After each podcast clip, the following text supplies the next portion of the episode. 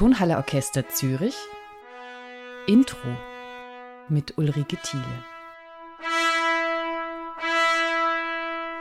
Ich habe die große Freude, heute mit dem Organisten Christian Schmidt zu sprechen, denn es steht eine Schweizer Erstaufführung für Orgel und Orchester auf dem Programm und Christian Schmidt wird sie spielen, gemeinsam mit dem Tonhalle Orchester Zürich unter der Leitung von Jakob Ruja. Christian Schmidt, Sie sind ja viel gereist. Als Organist kennen viele andere Orgeln im Vergleich vielleicht auch mit Ihrem internationalen Blick auf Instrumente. Was ist da vielleicht die Besonderheit der Tonhalle Orgel? Wir haben damals in dem Expertenteam darüber gesprochen, was hat der alten Orgel gefehlt, was soll die neue Orgel haben.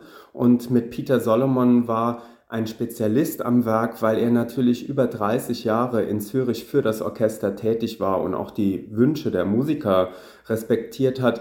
Also man wollte wirklich eine Orgel, die ganz zarte Farben hat, die sich sehr gut mit dem Orchester ergänzt und äh, die auch ein bisschen mehr Platz für das Orchester schafft. Die jetzige Kuhn-Orgel ist, denke ich, eine wunderbare Ergänzung, wenn man auch die neuen Saalinstrumente in den verschiedensten Konzertsälen betrachtet, zum Beispiel in der Elbphilharmonie oder auch in der Walt Disney Hall in Los Angeles. Es gibt sehr viele wunderbare neue Konzertsaalorgeln und all diese Eindrücke haben wir mit den Mitgliedern der Jury Peter Solomon und Martin Haselböck in diese neue Orgel einfließen lassen und dass es den Orchesterklang sozusagen bereichert, noch brillanter macht. Der ist ja eh schon so toll in Zürich, aber jetzt gibt es eine Orgel, die das Ganze so unterfüttert wie, ich würde mal sagen, bei einem edlen Essen die Soße, die dann nochmal das ganz Besondere hervorruft. Sie werden die Schweizer Erstaufführung von Toshio Hosokawas Werk für Orgel und Orchester Umarmung, Licht und Schatten spielen. Welche Besonderheiten der Zürcher Tonhalle Orgel wird man dabei besonders heraushören können? Das Wunderbare ist ja immer, wenn man mit Komponisten selber schon zusammengearbeitet hat, wenn man sie persönlich kennt. Es ist ja auch immer eine Brücke zwischen Notentext und dem, was letztendlich erklingt. Da kenne ich Toshio Hosokawa schon seit über 20 Jahren und kenne seine Vorstellungen von Klangwelten, von entstehenden Harmonien von Farben, von allen Sachen, die vielleicht etwas abstrakter sind in einer normalen Tonsprache. Ihm kommt es doch sehr darauf an, welche Besonderheiten der einzelne Instrumentalist hervorrufen kann. Und ich erinnere mich an eine Stelle in Bamberg. Wir haben Röhrenglocken in der Orgel und das ist etwas Besonderes, dass natürlich dann so ein Effekt der Glocken kommt, nicht von den Schlagzeugern, sondern von der Orgel. Und wir haben dieses Stück in Bamberg geprobt und sind dann nach Köln gefahren mit den Bamberger Symphonikern. Und in Köln gab es keine Röhrenglocken. Und Toshio war total enttäuscht, dass plötzlich diese Besonderheit vom Klang nicht vorhanden ist. Aber in Zürich haben wir ja sogenannte Crotales. Und ich weiß jetzt schon, obwohl Toshio nicht da sein kann, dass ihm dieser Klang besonders gut gefallen wird und auch diese Effektregister, die wir in Zürich in der Orgel haben, die Schwellwirkungen. Also es gibt einfach viele Sachen, die nicht in der Partitur stehen, die ich aber einfließen lassen kann, ohne dass es werkuntreu wird. Sie haben erwähnt, dass Sie sich schon seit über 20 Jahren kennen. Wo haben Sie sich denn kennengelernt? Ja, ich habe im Jahr 2000 einen Orgelwettbewerb in Tokio gespielt, in der Musashino Concert Hall. Und dort gibt es eine dänische Markussen-Orgel. An dieser Orgel fand ein großer internationaler Wettbewerb statt, den es auch heute noch gibt. Und damals waren wir über 70 Teilnehmer und alle dieser Teilnehmer mussten eine Auftragskomposition lernen und die war von Hosokawa, das sogenannte Stück Cloudscape. Für einen Organisten war die Notation auf fünf Systemen. Also wir haben zwei Hände und zwei Füße und plötzlich standen da fünf Notensysteme und als ich die Noten zum ersten Mal in der Hand hatte, habe ich mir gedacht, wie soll ich das nur machen? Aber dann wurde relativ schnell klar, wie die Verteilung ist und wie diese klangliche Struktur von Hosokawa ist. Damals habe ich auch einen Kompositionsprofessor in Saarbrücken gehabt, Theo Brandmüller, der bei Messiaen studiert hat und sich mit diesen Kompositionstechniken gut auskannte. So habe ich Toshio Hosokawa in Tokio kennengelernt ich bin dann bis ins Finale gekommen und überraschenderweise habe ich auch noch den Preis für die neue Musik bekommen. Und ich habe heute noch in dem Orgelstück eine Widmung drin von ihm von 2000 und Jetzt sind wir uns in den letzten Jahren des Öfteren begegnet. Und ich habe das Stück bestimmt schon 30 Mal auch in der Walt Disney Hall in Los Angeles gespielt und an vielen Orten dieser Welt, weil es so ein besonderes Stück neue Musik ist und auch eine ganz andere Art von Orgelmusik, die wir sonst so haben. Und das ist interessant, das Stück Cloudscape, von dem Sie gerade gesprochen haben, das werden Sie dann auch noch in dem Orgelrezital, auch bei uns in der Zürcher Tonhalle spielen, worüber wir später noch kurz sprechen werden. Auch das neue Werk Umarmung ist Ihnen gewidmet. Wie ist das, wenn man einen Komponisten schon 20 Jahre kennt? Erarbeitet man sich dann auch das Stück zusammen oder wie kann man sich das vorstellen, diese Zusammenarbeit für Umarmung mit Toshio Hosokawa? Es ist natürlich eine große Ehre, dass ein Komponist dieses Weltformats einem Organisten ein Stück widmet, weil von dieser Qualität von Konzerten gibt es dann doch nicht so viele. Ich erinnere mich an einen Satz von Toshio in der Umkleidekabine in Musashino. Da sagte er zu mir, für Orgel schreiben, das ist ganz schön schwer. Damals auch mit Helmut Lachemann, der sagte auch, er hat nie ein Stück für Orgel geschrieben, weil das so schwer ist. Für die Komponisten, die keine Organisten sind, ist es schwer, in diese Klangwelt der Orgel vollkommen einzutauchen, weil es bei uns so viele spezielle Sachen mit Registrierung, Spieltechniken gibt. Aber ich habe dann versucht, einfach Herrn Hosokawa damals noch zu sagen, das ist gar nicht so schlimm. Schreiben Sie einfach wie für ein Klavier und sagen Sie mir dabei, was Sie sich vorstellen, was für Klänge, was für Farben, was für Ideen. Und und so war die letzten 20 Jahre mit ihm die Zusammenarbeit und auch mit anderen Komponisten, dass ich eher gesagt habe, schreibe einen reinen Notentext und wir schauen dann einfach daraus, was wir machen können, weil die Orgel so viele Farben und Möglichkeiten bietet, an die der Komponist vielleicht gar nicht denkt oder auch an Verschmelzung mit dem Orchesterklang. Und so kam das eigentlich sehr gut, dass er eigentlich nur eine Partitur geschrieben hat mit Dynamikangaben und ungefähren äh, Klangideen. Diese japanische Mundorgel, das Sho, das er sehr gerne äh, von der Klangidee verwendet, schreibt er dann dazu. Und je nach Instrument mache ich dann Vorschläge, treffe mich mit ihm, er hört die Registrierung und sagt er, ja, hier vielleicht ein bisschen heller, ein bisschen weniger, ein bisschen dunkler. Und generell baut sich dann auch eine Art Vertrauen auf. Und so äh, haben wir dieses Stück jetzt ja auch schon in Köln, in Wien mit dem Radioorchester im Konzerthaus und auch in der Suntory Hall in Tokio gespielt. Und er war in Tokio auch dabei. Und das hat sich auch entwickelt, dieses Stück, weil am Anfang war alles sehr, sehr ruhig und sehr zart. Und in Tokio hatten wir auch einen anderen Dirigenten, der auch wieder andere Ideen hatte. Und somit bleibt alles im Fluss Yin und Yang und äh, das, glaube ich, äh, passt auch ganz schön, wenn jemand offen ist und sagt, ja, wir sind nicht festgefahren und halten an einer Variante fest. Das sind genau die zwei zentralen Punkte, die Toshi Hosokawa auch im Interview mit mir angesprochen hat, die Grundgedanken. Ich habe den Originalton von ihm nochmal mitgebracht, da können wir vielleicht nochmal kurz ihn selbst zu Wort kommen lassen. Ja, Orgel umarmt Orchester und Orchester umarmt Orgel. Und es ist Yin und Yang Gedanken.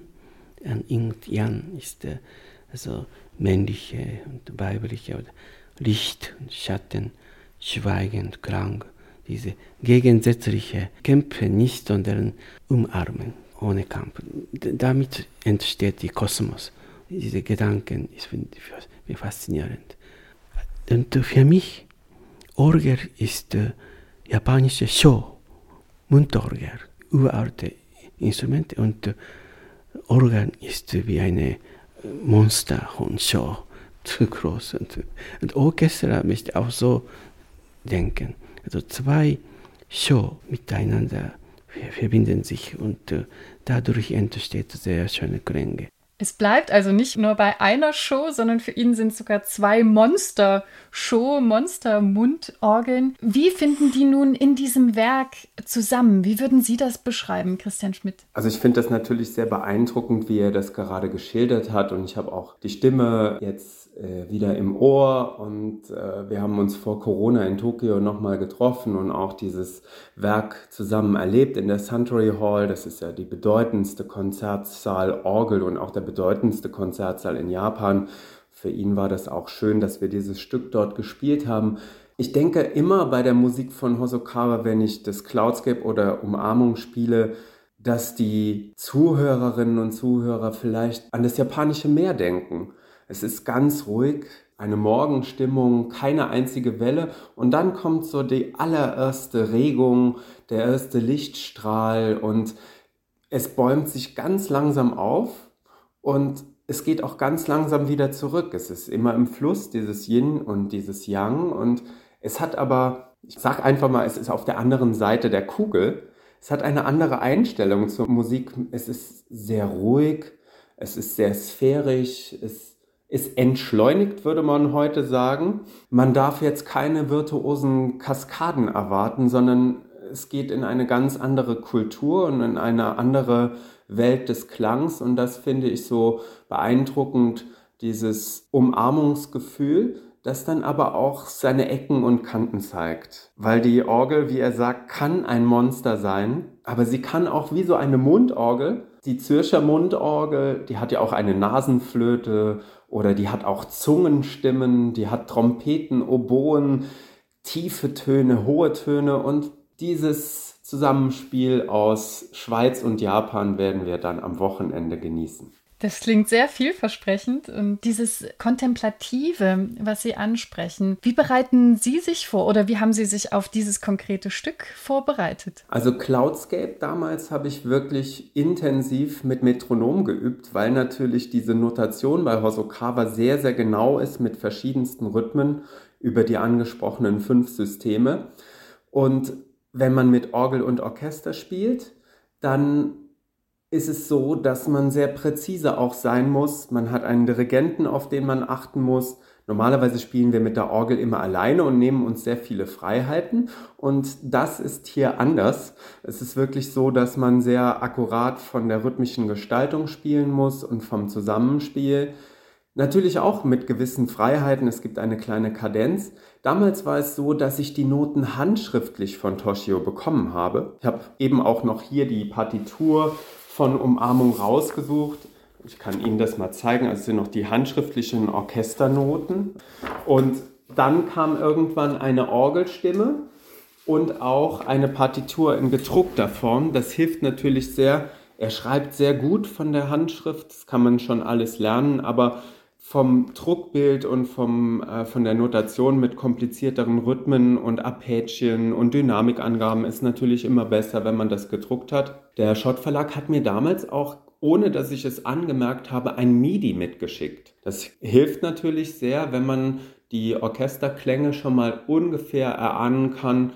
Partitur lesen ist eine tolle Sache, aber wenn man schon mal eine klangliche Orientierung hat, hilft das auch sehr in der Vorbereitung, damit man weiß, in puncto Balance, wie ist es an der Stelle, wenn plötzlich 20 Streicher spielen plus die Bläser plus die Percussion-Instrumente, wie viel muss ich mit der Orgel dann dort geben? Also es gibt verschiedenste Überlegungen, die nicht nur mit dem reinen Notentext in Verbindung stehen.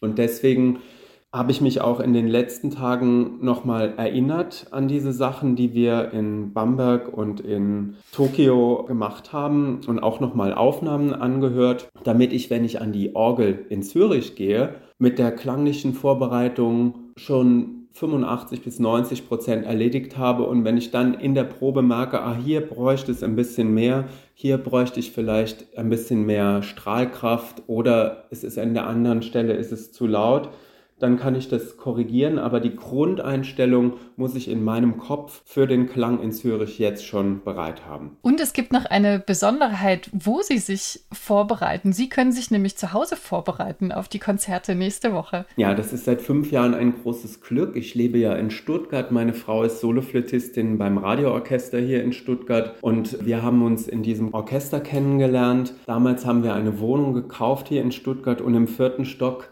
mag das nicht jeder Nachbar, wenn man auf die Idee kommt, morgens Hosokawa zu üben. Das ist am Anfang vielleicht noch sehr leise und sphärisch, aber wenn es dann lauter wird und das Monster rauskommt, dann braucht man einen Raum, wo man seine Nachbarn nicht stört. Deswegen haben wir einen Schallraum, einen Raum im Raum, eine Box, die aber einfach aussieht wie ein ganz normaler Raum, aber er ist entkoppelt. Und in diesem entkoppelten Raum steht eine Orgel mit vier Registern über 200 Pfeifen und ein Flügel. Und das ist ein großer Luxus und eine Freude für mich, jeden Tag dort zu üben. Und dann habe ich auch keine Ausreden mehr, weil ich habe ja die optimalen Übebedingungen.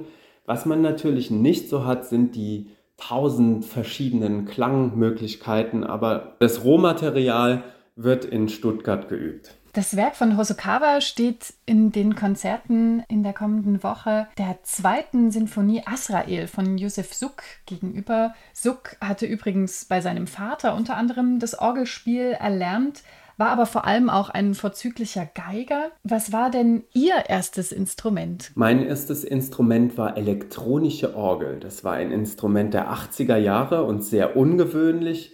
Ich komme aus einem kleinen Dorf im Saarland und in diesem Dorf mit 1000 Einwohnern gab es musikalisch nicht so viel, sondern es gab einen Tennisverein, es gab eine Gärtnerei, es gab einen Musikverein und mein Vater spielte hobbymäßig Posaune und der fragte damals einen Kollegen, der Berufsschullehrer war, was kann denn der Junge mal lernen? Und dann sagte der Berufsschullehrer, der auch Blechbläser war, ach, es wäre doch ganz schön, wenn er mal elektronische Orgel lernt. Und nach einem Jahr, ich war damals sieben, sagte der, ja, der ist so begabt, der Junge, dem kann ich jetzt nichts mehr beibringen, aber mein Lehrer, der war Organist. Dann soll er doch mal zu dem gehen. Und der hat mir dann weiter Stunden auf der elektronischen Orgel gegeben und ich habe mit acht Jahren Trompete gelernt. Das war immer ohne Üben. Also ich musste das nicht üben. Das ging natürlich. Und mit elf habe ich dann meine erste Hochzeitsmesse gespielt und meine Cousine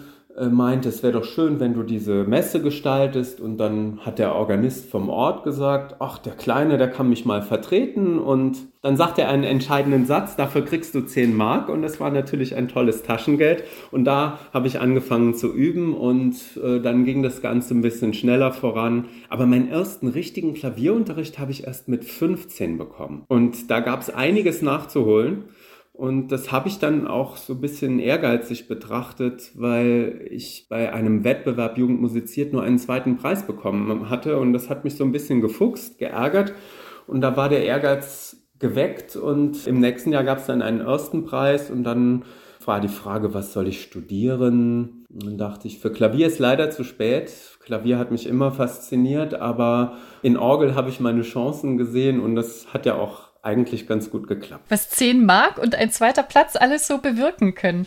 Könnten Sie sich was anderes vorstellen, als Organist zu sein? Nach dem Abitur hatte ich eine kleine Krise, weil meine beiden Arme mit Sehnenscheidenentzündungen belegt waren habe damals Zivildienst geleistet und stand vor der schweren Entscheidung, wenn das jetzt nicht besser wird, muss ich was anderes studieren. Also diese Gedanken musste ich mir schon mal machen. Meine Wahl war damals, wenn das jetzt mit der Musik nichts mehr wird, dann studiere ich Jura und in der Corona-Zeit war es ja so, dass man plötzlich als Musiker wieder vor die Wahl gestellt wurde, schaffe ich das als freiberuflicher Musiker, dieser Belastung standzuhalten. In der Schweiz gab es ja da auch noch mal bessere Förderungen als in Deutschland. Gott sei Dank war ich schon ein paar Jahre länger im Geschäft als viele von meinen Musikerinnen und Musikern, die 30 oder 25 sind. Also wie lange kann man durchhalten, ohne dass das normale Konzertleben wieder aktiv wird?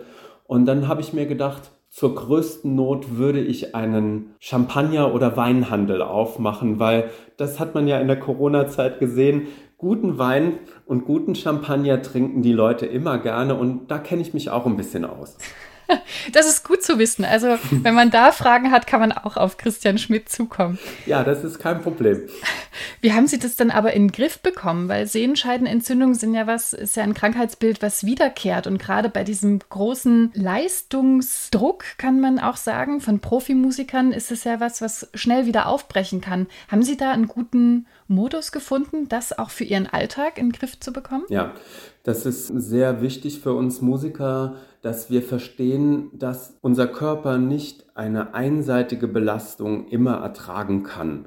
Wenn man den Bogen überspannt, dann kann der Bogen brechen. Und das muss man verstehen. Mir wurde diese Lektion mit 18 Jahren erteilt, weil man kann nicht am Tag acht Stunden üben und nichts anderes machen. Man muss Pausen einhalten und ich habe das sehr schmerzlich erfahren, weil ich wirklich alle Therapieformen ausprobiert habe. Also ich bin bis nach München für Therapie, für Physio und so gebracht, aber ich vergleiche es immer mit einer Wunde.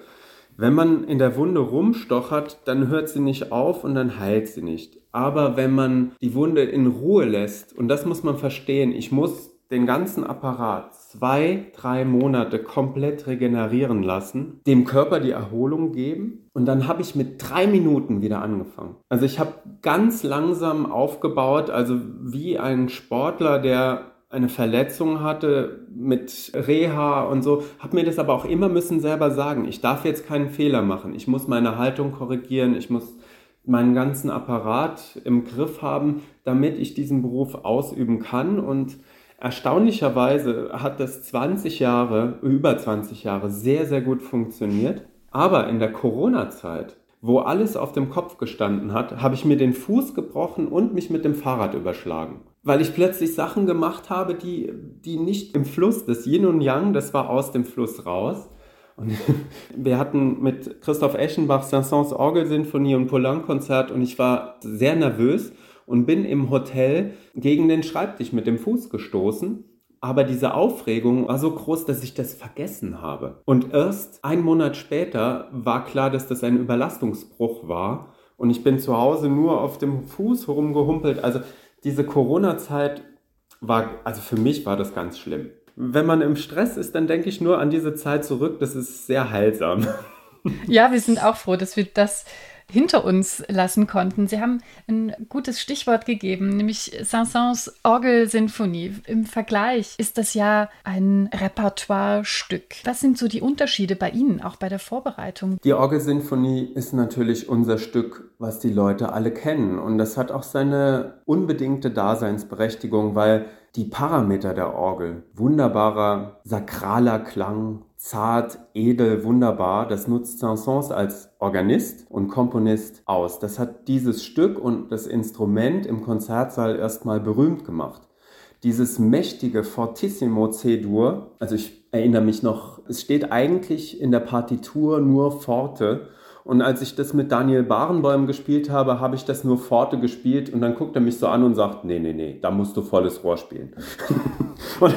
Seitdem spiele ich an dieser Stelle auch volles Rohr, weil ich mir dachte, gut, das hat jetzt dann der Chef gesagt und dann bin ich da dabei und macht natürlich auch total Spaß. Aber das andere, was die Orgel auch kann, dieses zarten, sphärischen Klänge, diese besonderen Klänge, wenn wir jetzt bei Hosokawa werde ich auch in Zürich mit dem Wind spielen. Wir haben ja Möglichkeiten, den Wind zu reduzieren und es gibt nochmal ganz besondere Effekte. Wenn dann die Zuhörerinnen und Zuhörer auch ins Rezital kommen, gibt es nochmal ein ganz, ganz besonderes Stück von Ligeti, was den Winddruck und die Farben, die Weltraumfarben, das Absterben und so noch mehr beleuchtet. Also da kann ich ganz besondere Klänge aus der Orgel hervorrufen, aber die traditionellen Klänge und das Zusammenspiel von Orgel und Orchester, ist in der Saint-Saëns Orgelsinfonie absolut gegeben und deswegen ist das auch immer sozusagen ein Winner im zweiten Teil, weil es diesen Höreindruck und dieses monumentale Zusammenspiel aus Orgel und Orchester einfach nochmal untermauert und deswegen haben wir das ja auch mit Pavo zur Einweihung gespielt und der kann das dann ja auch nochmal so besonders hervorheben. Das also war für mich auch so ein wunderbarer Moment, wenn man dieses Stück auch als Organist, ich habe das schon über 30 Mal gespielt auf der Welt, und man hat einen Dirigenten, der auch die Nuancen so führen kann. Ich erinnere mich an die erste Probe, ich gucke ihn so an und er dirigiert und ich gucke ihn an und er weiß ganz genau, wie das dann im Zusammenspiel geht. Es gibt Organisten, die sagen, ist mir zu einfach. Ich glaube, es ist nicht so einfach aber es ist einfach unbeschreiblich schön. Sie haben es gerade schon angesprochen, im Anschluss an die Konzerte mit Orchester spielen Sie ein Orgelrezital. Darin greifen Sie eben diesen Hosokawa nochmal auf, den wir schon zu Beginn angesprochen haben, Cloudscape. Und dazu kommen noch Bach, Vidor, Ligeti und Reger. Nach welchen Aspekten haben Sie denn das Programm ausgewählt? Als mir Ilona Schmiel sagte, dass Toshio Hosokawa Composer in Residence in Zürich ist, habe ich natürlich sofort an das Werk Cloudscape und auch Umarmung gedacht. Und mit Jakub Ruscher gibt es einen Dirigenten, den ich sehr gut kenne und der dieses Werk auch uraufgeführt hat. Jetzt ist es natürlich speziell, dass an drei Abenden hintereinander die Orgel der Tonhalle erklingt. Das finde ich ganz toll und wunderbar, dass die Intendantin und auch der ganze künstlerische Apparat an dieses Instrument denkt. Weil es wäre sehr schade, wenn man eine neue Orgel hat und das Instrument würde nicht klingen. Also dafür auch mal ein Dankeschön und ein Ermutigen, dass das so weitergeht, weil es lohnt sich. Die Orgel ist toll. Meine Idee war 150 Jahre Max Reger, 100 Jahre Ligeti. Und was baue ich jetzt so drumherum mit Hosokawa, dass jeder nach dem Konzert nach Hause geht und sagt, ich habe alle Klänge der Zürcher Orgel gehört, viele Klangeindrücke da darf natürlich Bach nicht fehlen und ich habe eine besondere Beziehung zu Charles-Marie Vidor, weil ich vor über zehn Jahren an einer historischen Orgel in der Normandie in Rouen alle Vidor-Sinfonien eingespielt habe. Und die zehnte Sinfonie, die letzte Sinfonie von Vidor, ist ein richtiges Vermächtnis. Da kommen für mich schon Malerzitate vor und ich dachte, als Zentrum, als Herz des Programms ist dann dieses Stück in der Mitte und drumherum diese besonderen Werke von Max Reger, eins der letzten Werke von Max Reger, das er geschrieben hat, das letzte große Orgelwerk und als Opener ein wunderbares Stück von Johann Sebastian Bach, das so ein bisschen beschwingt und freundlich im französischen Stil in den Abend einleitet. Wir freuen uns sehr auf Ihre Rückkehr nach Zürich an die Tonhalle Orgel und auf die Konzerte mit Ihnen. Vielen Dank, Christian Schmidt. Danke Ihnen.